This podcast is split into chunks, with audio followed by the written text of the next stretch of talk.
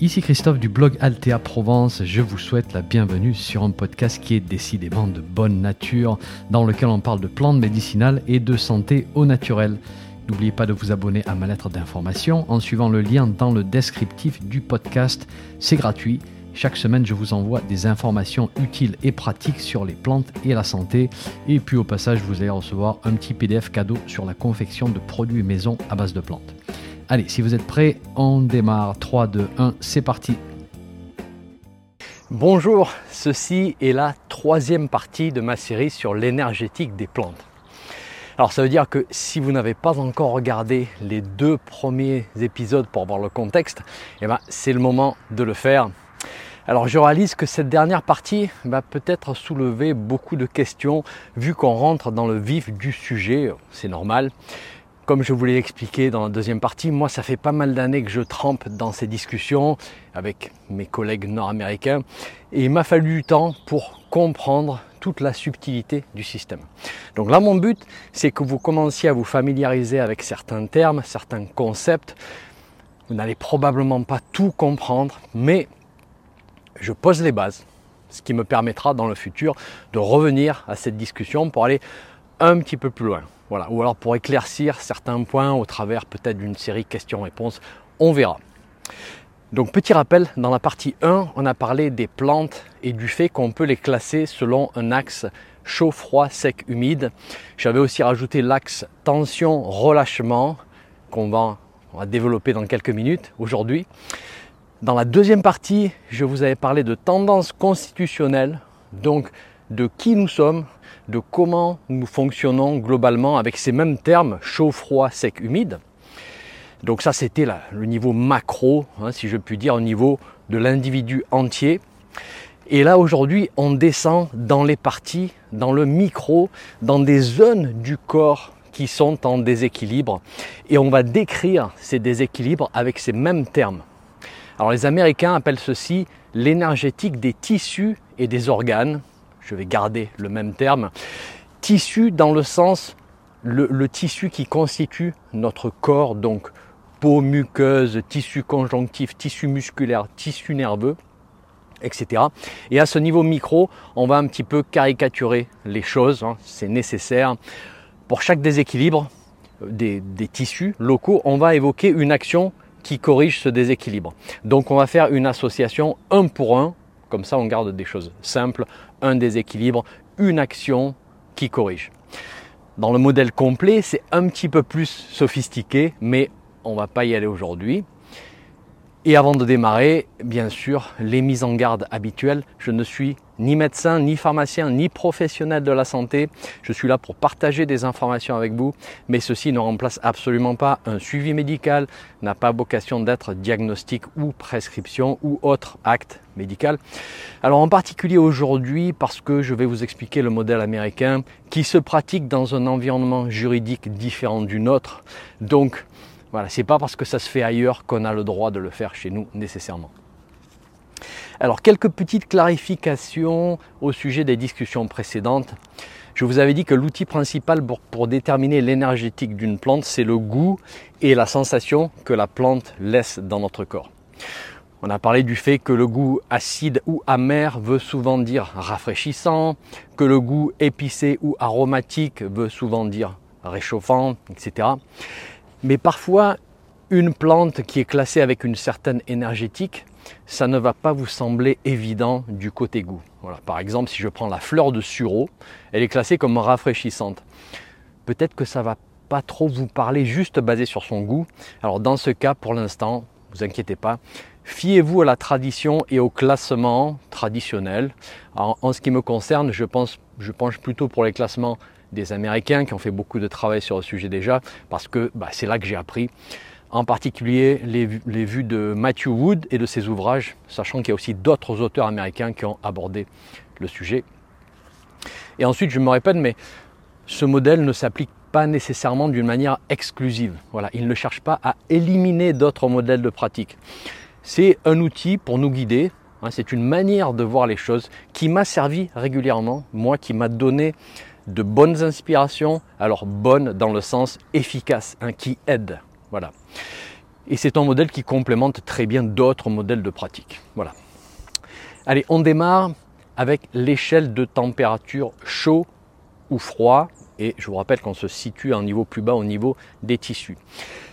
Alors, en ce qui concerne le chaud, un tissu qui est chaud, c'est un tissu qui est en hyperactivité. Le métabolisme est élevé, la fonction est exagérée. Localement, c'est rouge, c'est enflammé. Ce sont des conditions aiguës en général, avec une réponse immunitaire exagérée localement. La douleur peut être présente, elle peut être aiguë. Il peut y avoir sécrétion de mucus de couleur jaune, voire verdâtre, qui dénote une infection. Donc en fait, ici, on parle d'inflammation aiguë. En général, inflammation passagère avec sensation de chaleur.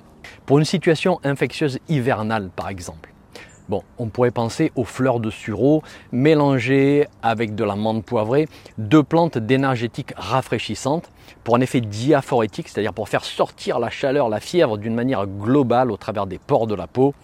Une stratégie qui était très utilisée par les médecins des années 1800, début 1900. Ici, on accompagne des processus naturels, on ne bloque rien.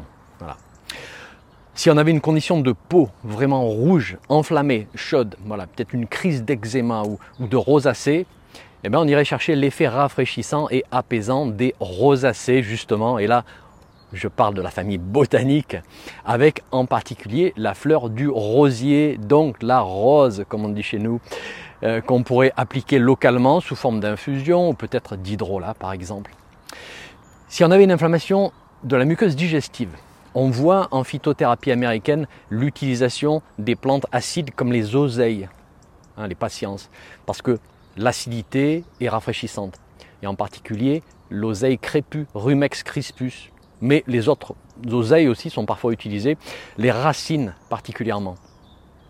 On peut avoir des crises inflammatoires articulaires, mais là on parle vraiment d'une crise inflammatoire. C'est rouge, c'est chaud, et en externe, on irait peut-être rechercher l'effet rafraîchissant de la Golterie. En interne, peut-être l'amertume du méniante, du moins en phytothérapie américaine, ou l'amertume de la partenelle pour moduler cette inflammation, sachant que dans ce modèle, l'amertume est vue comme rafraîchissante. Dans ce langage, on peut parfois parler d'un organe qui est chaud dans le sens qui a une activité un petit peu trop exagérée, un petit peu trop élevée. Voilà, un peu comme un moteur qui tourne trop vite et qui va finir par chauffer. Une hyperthyroïdie, c'est une thyroïde considérée comme chaude dans ce modèle. Un foie qui fabrique beaucoup de triglycérides et de cholestérol, c'est un foie qui est chaud, hein, qui fabrique beaucoup de matériaux de construction. Un cœur et un système cardiovasculaire qui sont chauds, eh ben, peut-être c'est une situation de rythme rapide, de tension élevée. Et dans ce modèle, ben, pour rafraîchir, on va aller chercher dans l'amertume par exemple. Pour un foie un petit peu chaud, l'amertume de la feuille d'artichaut ou de la fume-terre. Ou dans l'acidité, hein, pour un cœur un petit peu chaud, l'acidité des sénelles d'aubépine peut-être, ou de l'hibiscus. Ou alors retour à l'amertume avec la feuille d'olivier par exemple. Pour une thyroïde un petit peu chaude, on a l'amertume de l'agripomme ou du lycope. Alors bien sûr, ces situations demandent une supervision médicale, vous vous en doutez. À l'autre bout du spectre, on a la froideur. Et là, on parle de la fonction qui est froide, d'un ralentissement profond et du fait que la flamme de la vie hein, dans les tissus ne brûle pas assez fort.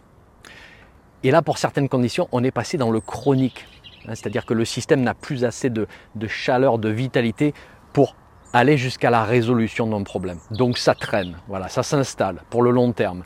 Ça ne circule pas assez d'un point de vue artériel, les tissus n'éliminent plus assez les, les déchets d'un point de vue veineux et lymphatique. On peut avoir stagnation, donc humidité associée à cette froideur.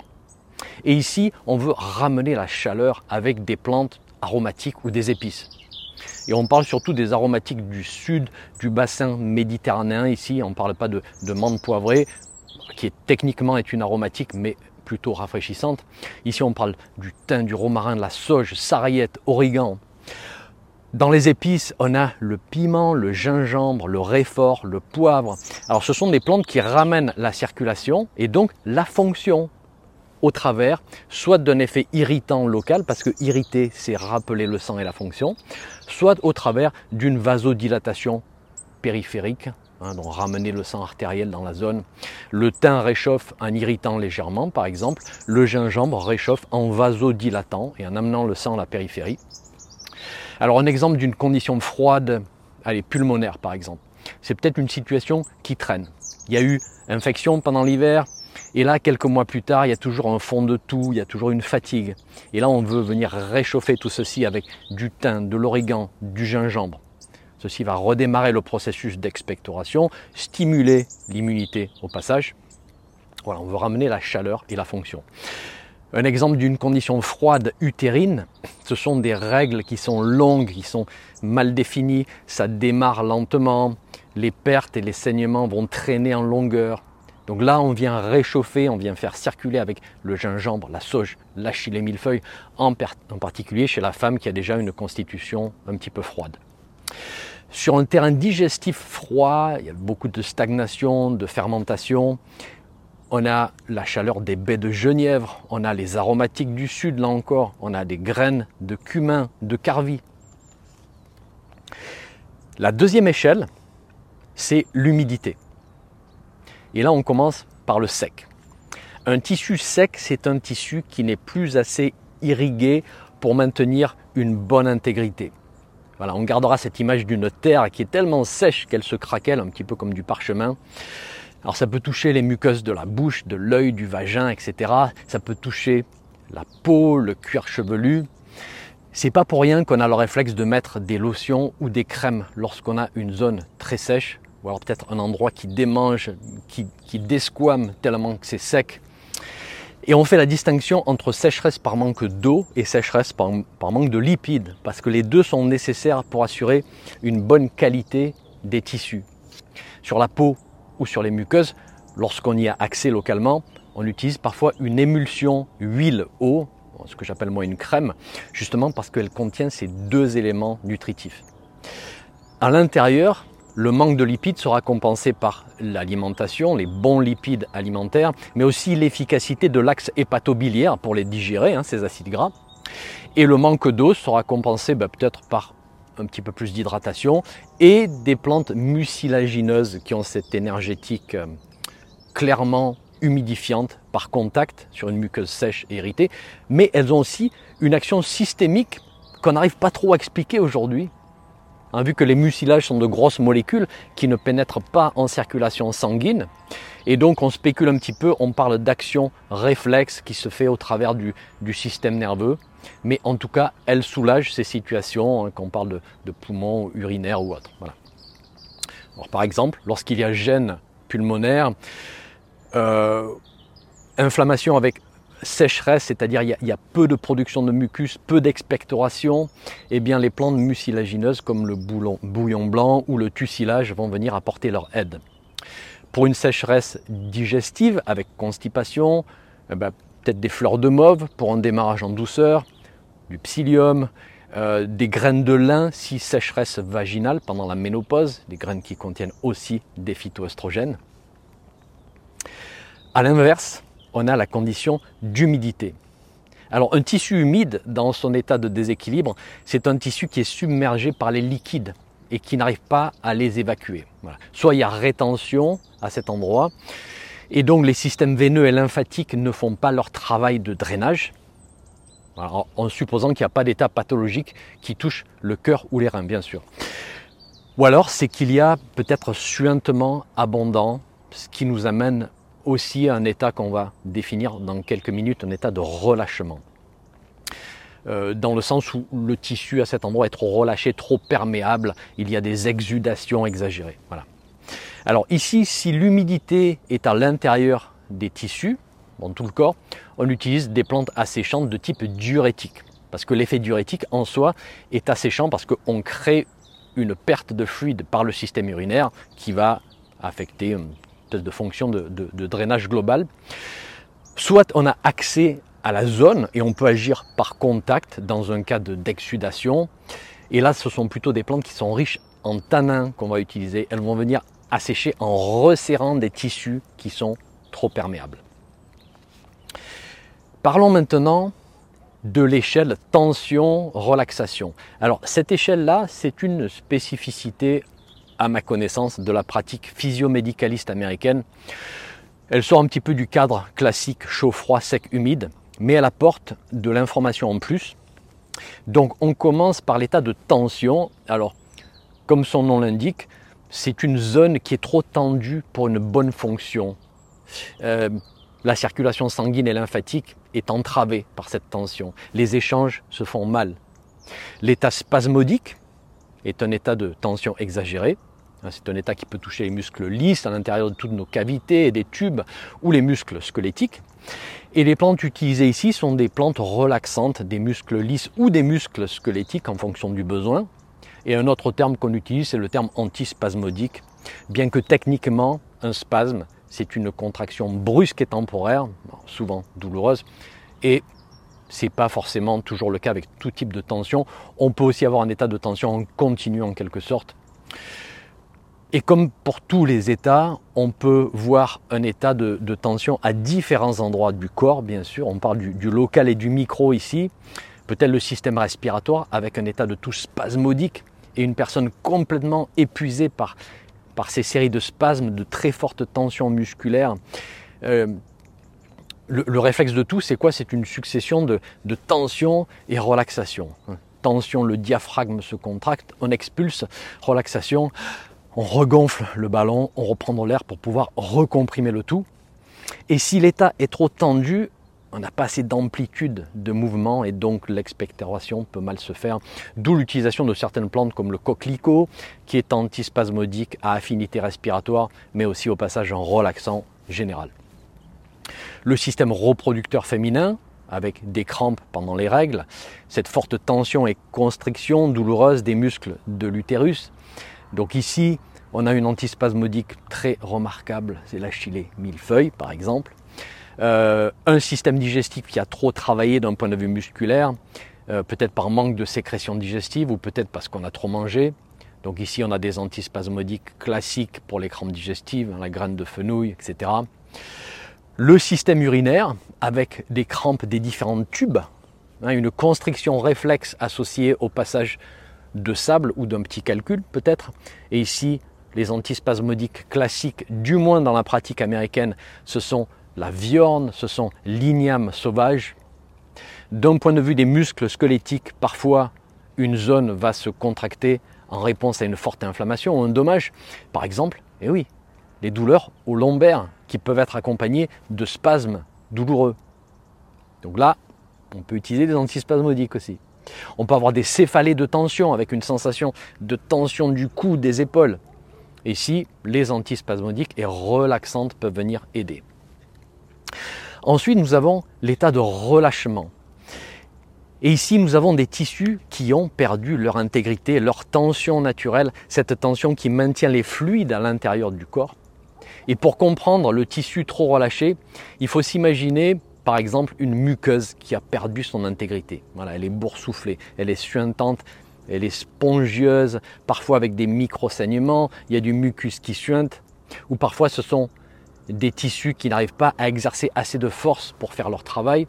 Un exemple, ce serait la muqueuse et les tissus du système urinaire dans une situation d'incontinence. Et là, on, s'imagine une zone qui n'a pas assez de, tension pour garder les liquides à l'intérieur. Et à l'extrême, ça peut être une, situation de prolapsus d'organes euh, qui ne sont plus tenus par la structure musculaire et ligamenteuse. Et ici, pour retonifier la zone et ses tissus, on va utiliser des astringents. Donc dans ce modèle, les tanins sont considérés comme toniques des tissus relâchés. On veut resserrer, on veut tendre. Et notez qu'au passage, les tanins vont aussi assécher les suintements de mucus, les micro-saignements localement. Et ça, c'est l'action asséchante par contact dont on a déjà parlé. Bien, c'est terminé pour la revue de tous les états de déséquilibre au niveau micro, au niveau des tissus. On avait déjà vu le macro, les tendances constitutionnelles la dernière fois. Et maintenant, on fait quoi avec tout ceci? Eh bien, on essaye de sélectionner les bonnes plantes pour les bonnes conditions micro et idéalement aussi des plantes qui sont bien adaptées à la constitution de la personne, donc le niveau macro aussi. Ça, c'est l'idéal, mais je vous dirais qu'au départ, déjà, choisir les bonnes plantes pour la condition locale, pour le déséquilibre micro, c'est déjà très bien, c'est un bon départ. Alors je sais que à ce stade, tout ceci est très générique, pour vous en particulier si c'est la première fois que vous entendez tout ceci. Je vais envisager d'autres épisodes dans lesquels on ira explorer quelques exemples concrets, peut-être quelques études de cas. Pour l'instant, après ces trois parties, je vais faire une petite pause de l'énergétique pour passer à d'autres sujets, mais ne vous inquiétez pas, j'y reviendrai plus tard. Allez, je vous laisse, à très bientôt pour la suite. Un petit message avant de vous laisser. Si vous avez aimé ce podcast, merci de laisser une évaluation sur votre plateforme de podcast favorite. Ça permettra à d'autres personnes de découvrir mon podcast et d'en profiter. Un grand merci.